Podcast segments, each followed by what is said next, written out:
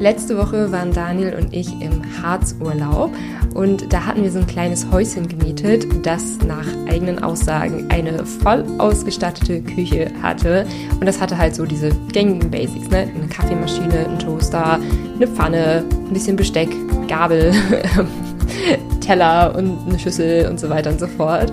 Und da ist mir aufgefallen, hey, was andere vielleicht als voll ausgestattete Küche bezeichnen würden, da wird bei mir noch ein bisschen was fehlen, denn zu Hause habe ich schon so einige wertvolle Küchenprodukte, die ich nicht mehr missen möchte.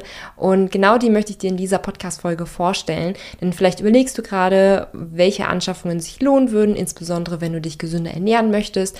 Und da habe ich ja bei mir einfach mal geguckt, so was, find, was vermisse ich an anderen Küchen, was vermisse ich, wenn ich unterwegs bin und ja, was stecken wir auch teilweise dann ein, wenn wir vielleicht im Airbnb übernachten oder in einem Ferienhaus übernachten.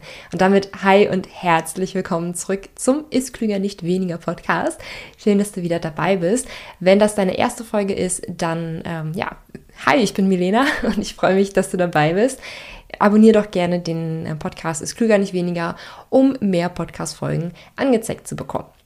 Genau, also die, das erste, was mir so fehlt in einer sogenannten voll ausgestatteten Küche, ja, bei Ferienhäusern, sind Glasboxen mit Deckel.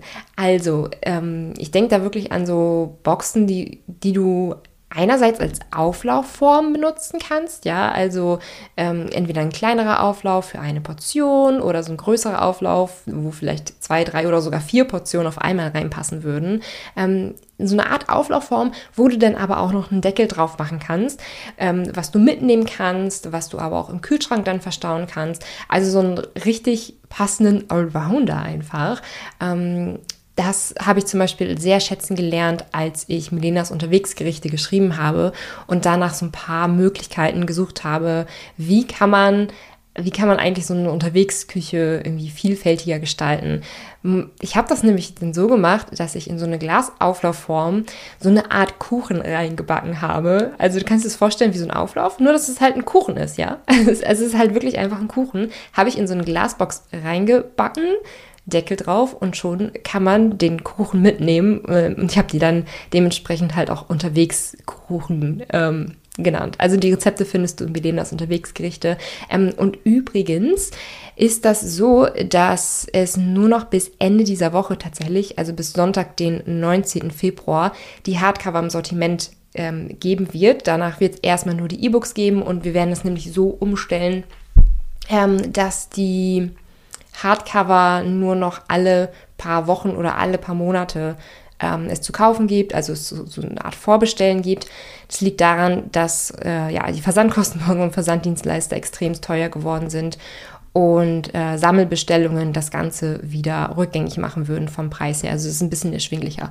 Nur mal so als äh, Background, falls du überlegt hast, äh, dich ja, also falls du überlegt hast, ähm, ja, ob du dir meine Bücher mal ansehen möchtest, dann wäre auf jeden Fall noch bis Sonntag, den 19. Februar, Zeit, sich ähm, ja, die Cardcover auf jeden Fall noch zu sichern. Unter anderem halt auch Milenas Unterwegsgerichte.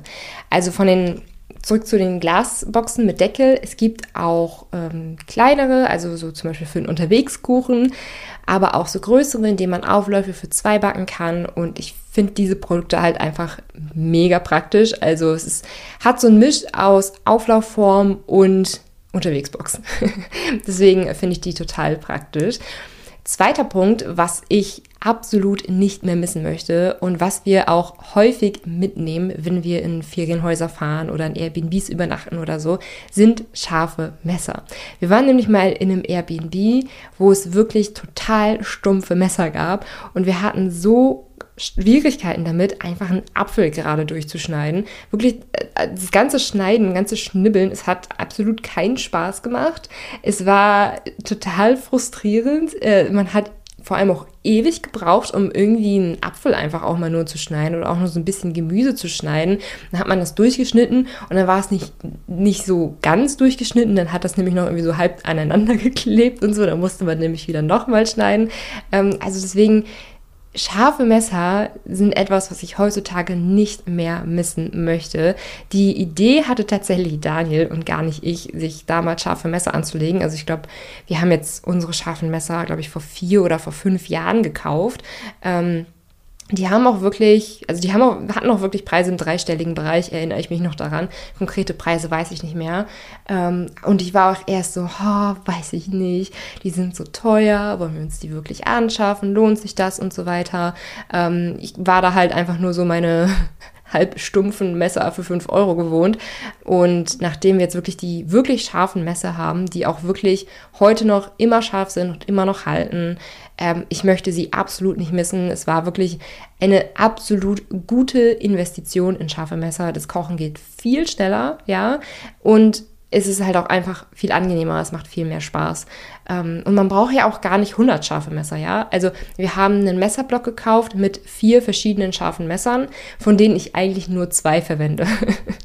Aber die dafür auch schon seit Jahren und die hegen und pflegen wir wirklich. Also wir packen die zum Beispiel auch nicht in Geschirrspüler, sondern wir waschen die immer von Hand ab und so halten die auf jeden Fall auch schon sehr, sehr lang. Und das ist auch wirklich was, ja, wenn ich in anderen Ferienhäusern unterwegs bin, heutzutage regen mich so halbstumpfe Messer total auf. Also wirklich, wenn du einmal scharfe Messer hast, wirst du wissen, was ich meine.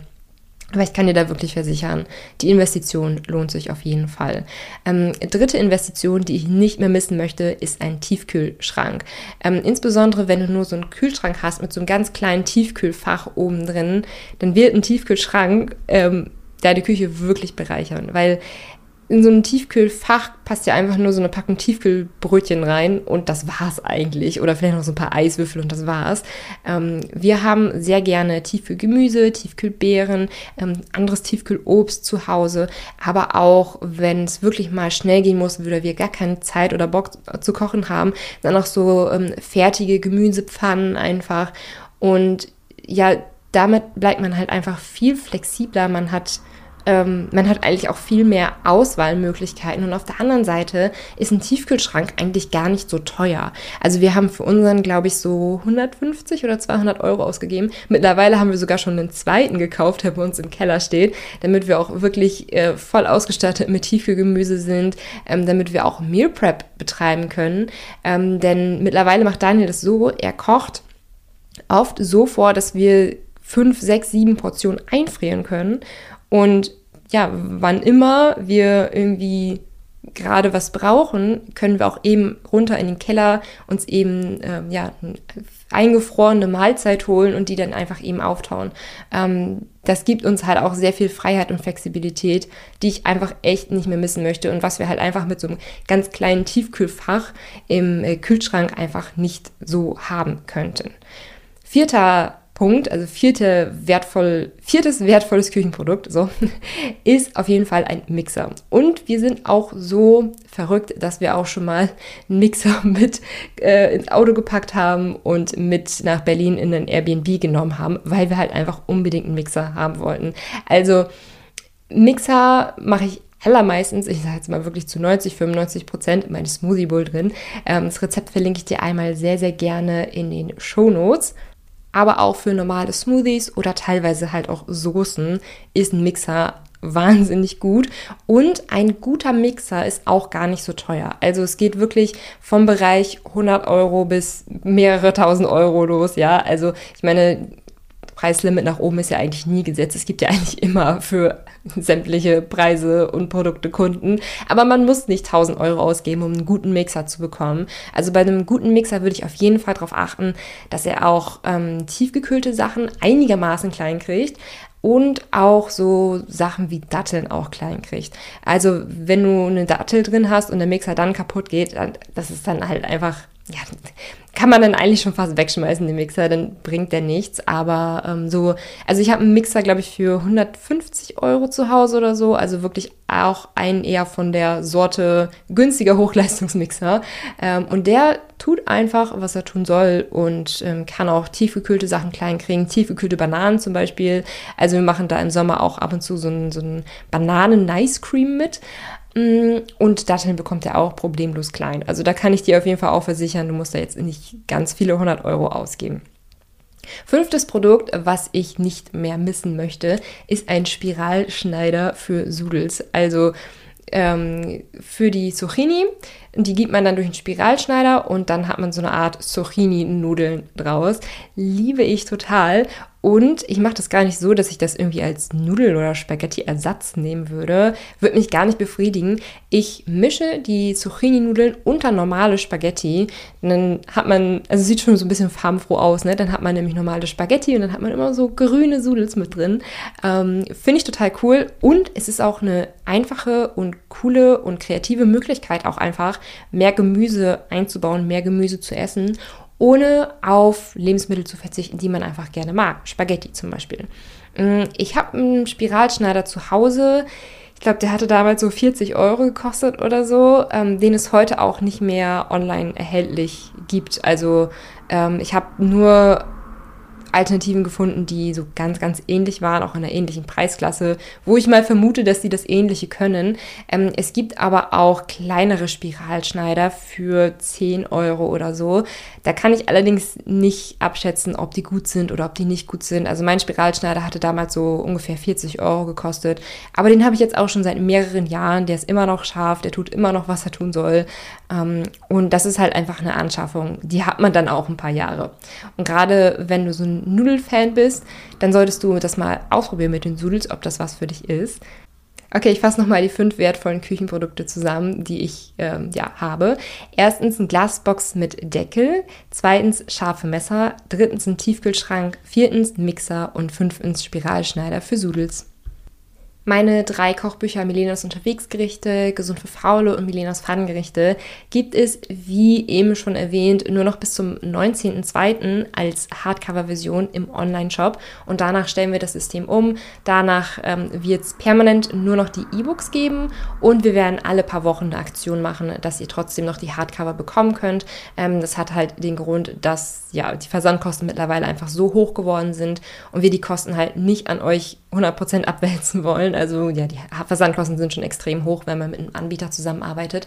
Und um ja die Kosten eben zu halten, werden wir das so machen, dass wir die Hardcover nur noch alle paar Wochen gebündelt anbieten und der Versanddienstleister sie dann halt gebündelt einmal versenden kann. Ähm, den Link zu den Kochbüchern findest du einmal natürlich in den Show Notes. Also falls du schon länger damit geliebäugelt hast, dann ist jetzt auf jeden Fall der, der perfekte Zeitpunkt, um noch zu bestellen, damit du die Hardcover noch rechtzeitig bekommst. Und ansonsten freue ich mich natürlich auch über eine 5-Sterne-Bewertung bei Apple Podcasts oder auch bei Spotify. Und wir hören uns dann das nächste Mal wieder. Bis dann!